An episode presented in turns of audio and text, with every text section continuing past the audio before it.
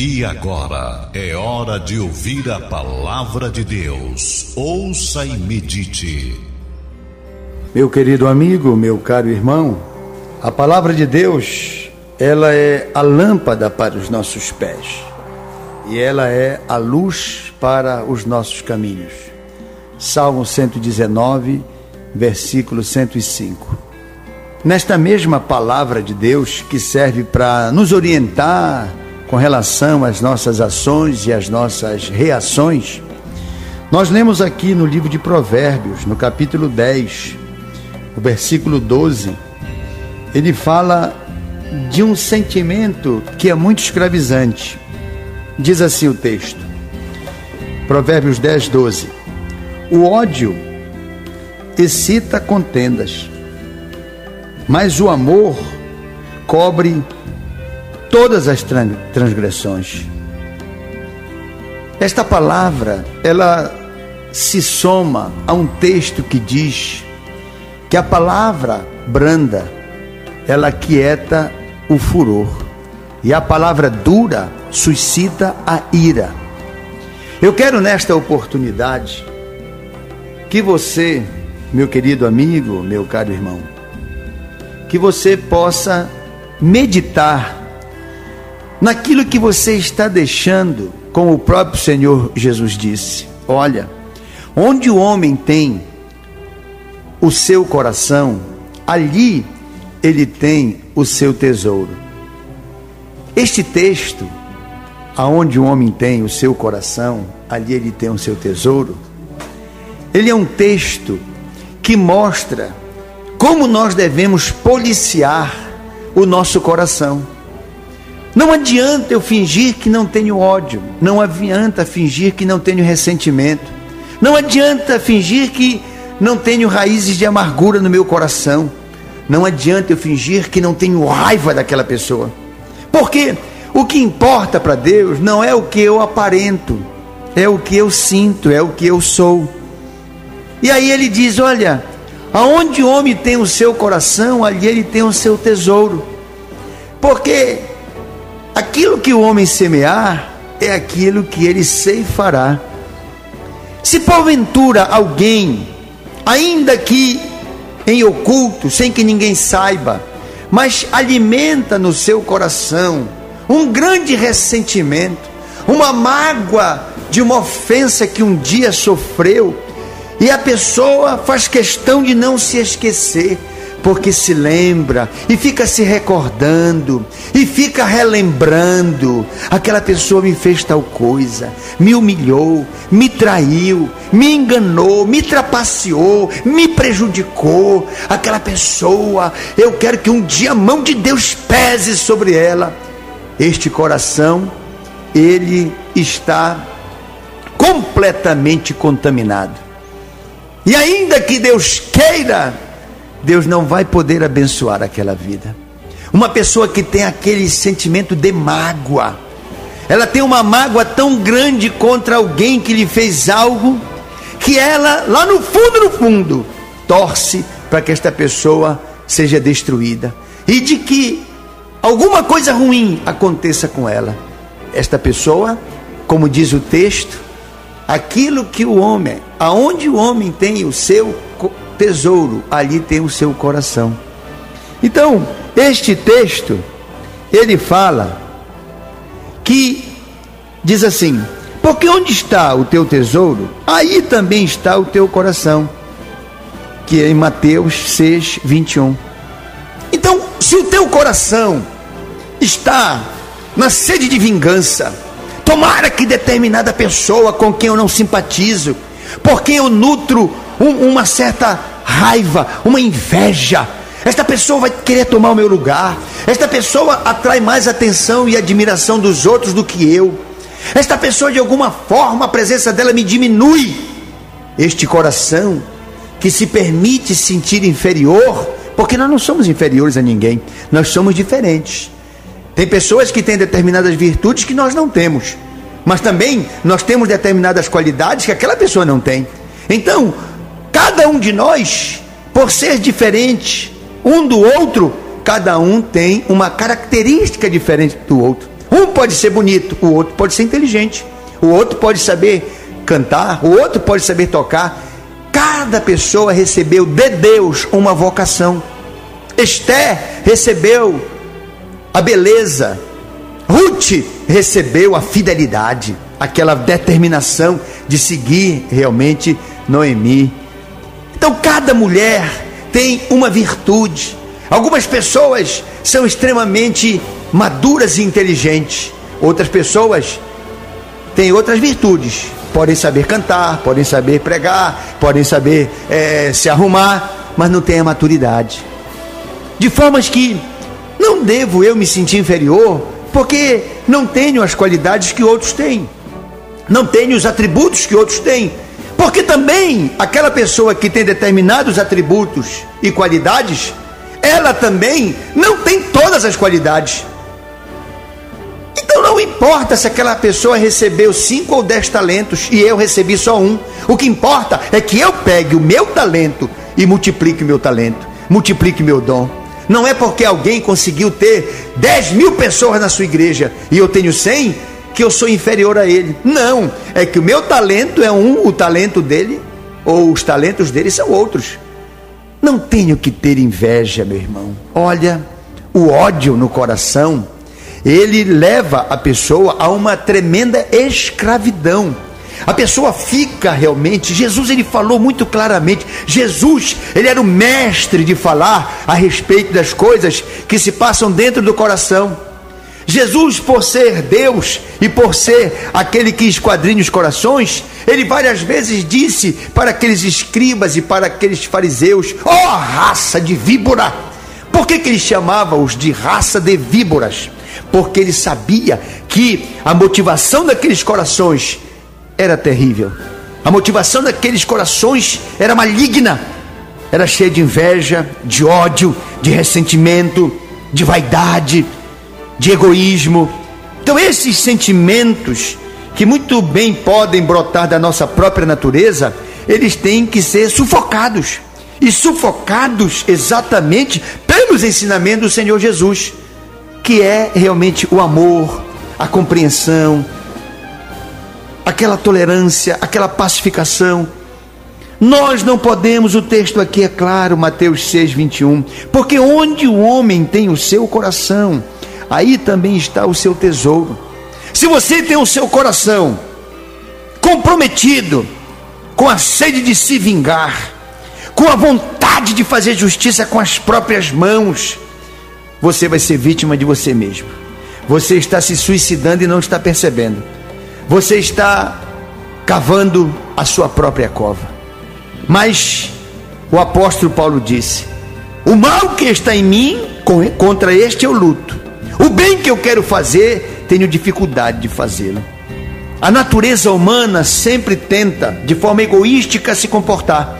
Mas a natureza de Deus na nossa vida tenta se implantar de forma amorosa, solidária, companheira meu querido e amado irmão, nós temos que colocar a nossa vida. A Bíblia diz que tem muitas pessoas que estão doentes, muito doentes, doentes com úlcera, doentes do rim, doentes é, do pulmão, do próprio coração físico, doente das artérias, das articulações, doença de toda sorte, e às vezes essa doença ela é alimentada por ressentimento. Se você tem ressentimento, você todo dia está tomando veneno. O ressentimento ele vai matando a pessoa aos poucos. Você tem ódio de alguém, nem aquela pessoa sabe. Você não diz para ninguém, mas você tem raiva daquela pessoa. Pois este ódio, esta raiva, este ressentimento, todo dia é como se você tomasse uma pílula venenosa. E aquilo só te faz mal. Você não percebe as consequências destes ressentimentos, desses sentimentos ruins, mas você sofre as consequências dele. Às vezes a pessoa não percebe que está a si mesmo se prejudicando. Já a palavra de Deus vem e diz: o riso dá formosura ao rosto e saúde. O riso ele dá saúde, meu irmão. Rir significa dizer: os meus problemas estão nas mãos de Deus. Por isso eu posso crer que o meu amanhã será melhor do que o meu hoje. O riso significa exatamente isso. Eu estou lutando para me libertar do amargo gosto do ódio, do amargo gosto da inveja, desses sentimentos que apenas me fazem sentir vítima de mim mesmo e dos outros, menor do que os outros, inferior aos outros, porque o meu prazer é vê-los destruídos, porque eu não posso ter o sucesso que eles têm. Olha, meu irmão, só uma pessoa com uma influência muito negativa do inimigo é que pode não compreender que sentimento ruim é uma espécie de câncer que dá na alma e no espírito e ainda afeta o próprio organismo. Está provado que o estresse ele potencializa qualquer enfermidade que uma pessoa tenha. Se uma pessoa está com determinada doença, você tem uma doença nas suas articulações, no seu rim, qualquer que seja, no seu fígado, no seu baço, qualquer doença que você tiver, quanto mais você ri, mais rapidamente você vai ser curado daquela doença. Menor intensidade de dor você sentirá. Mas ainda que você seja uma pessoa sadia, se você é uma pessoa rancorosa, não vai demorar, vai desencadear tantas enfermidades na sua vida que você vai se perguntar: será da comida? Será da bebida? Na verdade, a comida e a bebida se transformaram em veneno, porque o seu ódio, o seu ressentimento poluiu de tal forma o seu interior que tudo que nele está acaba contaminado e prejudicando. Eu quero que você pare para pensar. Examine-se, pois, o homem a si mesmo, assim disse o apóstolo Paulo. E ele disse: Olha, deixa a natureza de Deus prevalecer sobre a tua natureza humana. A natureza humana, por ela ser limitada, ela sempre tenta as coisas pagando qualquer preço, a qualquer custo. Mas a natureza de Deus, ela não se desespera, porque ela sabe que Deus trabalha a nosso favor, até mesmo quando nós estamos dormindo, diz o texto. O texto diz aos seus, Deus dá até enquanto dormem, que dirá quando estão trabalhando.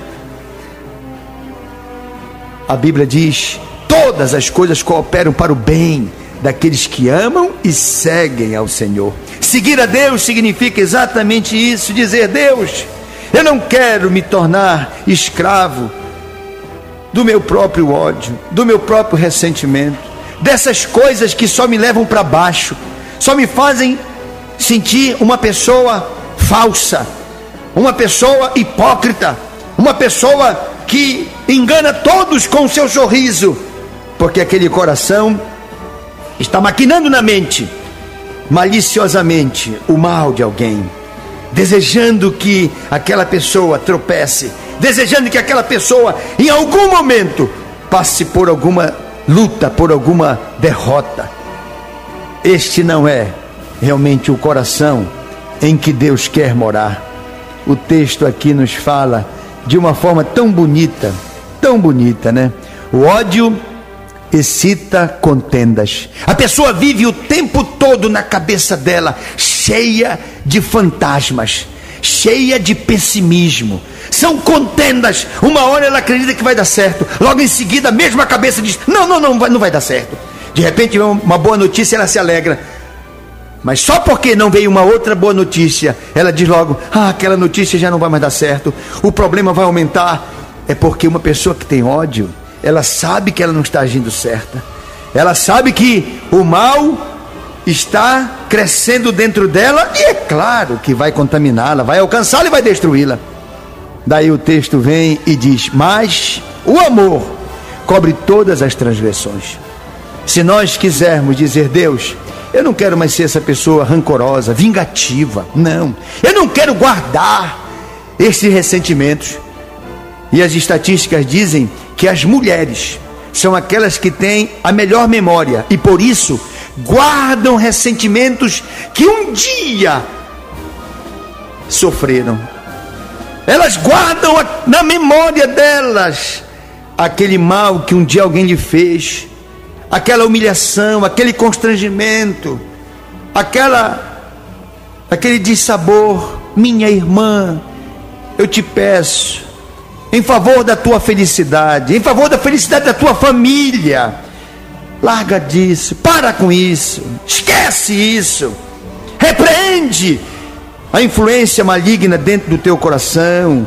Diz e tu podes em nome de Jesus. Jesus só está esperando que tu digas: Senhor, me ajuda. Eu quero repreender este dardo inflamado do maligno que, quando lançado contra mim, me faz alimentar o ódio, me faz alimentar esses sentimentos de inveja, esse sentimento de inferioridade para com as outras pessoas.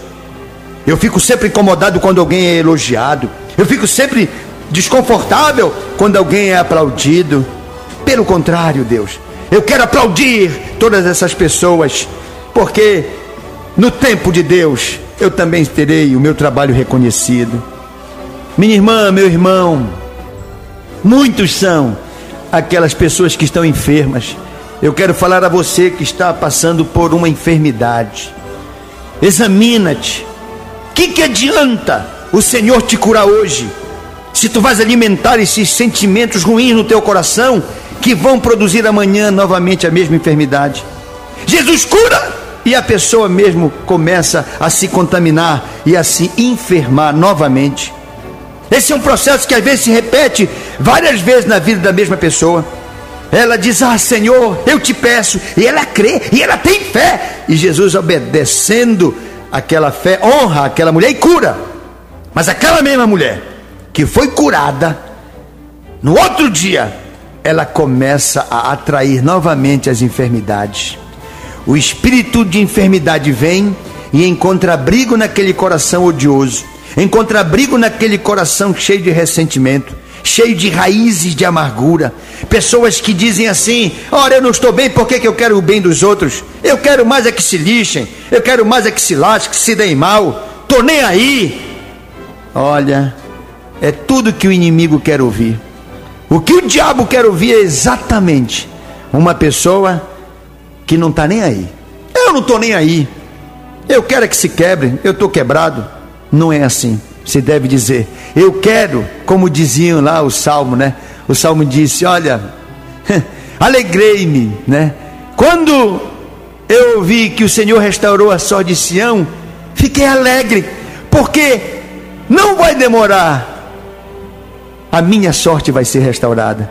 Quando alguém for abençoado perto de você, não fique com inveja nem triste. Se alegre, diga: se Deus deu um carro para ele, Deus também pode me dar esse carro. Se Deus abriu a porta de emprego para ele, não vai demorar, vai abrir a porta do emprego para mim.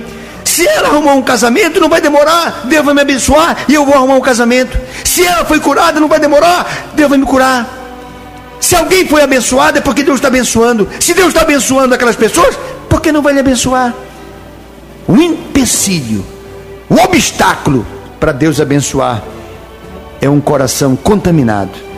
Onde o homem tem o seu coração, ali ele tem o seu tesouro. Se o seu coração é cheio de ódio, o seu tesouro é doença, é tristeza, é depressão, é mau humor, é tudo de ruim. Mas se o seu coração tem amor, olha o que diz aqui: mas o amor cobre todas as transgressões. Provérbios 10, 12. O amor.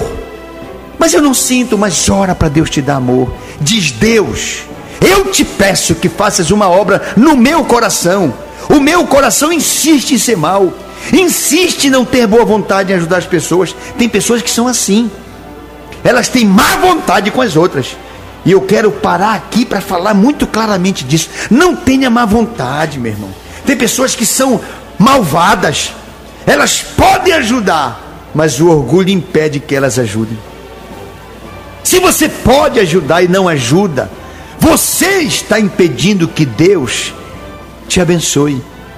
Porque Deus te deu a condição de poder ajudar. E você está se negando. Você tem má vontade. Pessoas de má vontade são pessoas que estão fadadas a terem surpreendentes fracassos todas as vezes que o bem está em suas mãos e você não faz, esse bem é retirado de você. E você, a exemplo do cobrador incompassivo, você que foi perdoado, você vai ter que pagar pelo um débito que já havia sido anistiado. Mas porque você é duro com os outros, você sofrerá o rigor das leis. Meu querido amigo, não se torne vítima de você mesmo. E não vá depois reclamar para os outros e dizer: Ah, Deus não me ama, eu sou uma pessoa zarada, eu sou esplaguejada, eu tenho uma maldição familiar. Não é nada disso. É porque você insiste em querer ser mal. A pessoa que insiste em ser vingativa, em ser falsa, ela dá o sorriso, mas é aquele sorriso do escorpião. O sorriso do escorpião, ele está abraçando e ao mesmo tempo está perfurando com seu veneno as costas daquele a quem ele abraça. Isso não é de Deus. Eu estou falando essas coisas aparentemente de forma dura e pessimista, mas lamentavelmente tem pessoas que têm fé para ser curada e são curadas, mas não têm um coração generoso para sustentar a cura e logo, logo, logo, pela maldade dos seus corações, atrai novamente todos os dardos inflamados de enfermidade, de tristeza. Tem pessoas que não conseguem nem prosperar. No seu lar, parece que, apesar de ter tudo, falta tudo. Tem o que comer, tem onde dormir, tem toda a mobília, mas não tem alegria, mas não tem paz, mas não tem um sorriso, mas não tem a alegria da salvação. Meu querido amigo, minha querida amiga, meu irmão, minha irmã, eu quero apelar para sua sabedoria. Eu quero encerrar esta reflexão dizendo a você: tudo está dependendo da sua decisão. Se você quer ter no seu coração um tesouro de amor, você pode ter certeza, as portas vão se abrir para você, que nem nelas você vai precisar bater a sua rede, ainda que abra na beira da praia, os cardumes de peixes sobre ela se precipitarão. Basta que você seja uma pessoa que tenha boa vontade, que você tenha disposição para ajudar, que tenha um coração perdoador, que tenha um coração abençoador.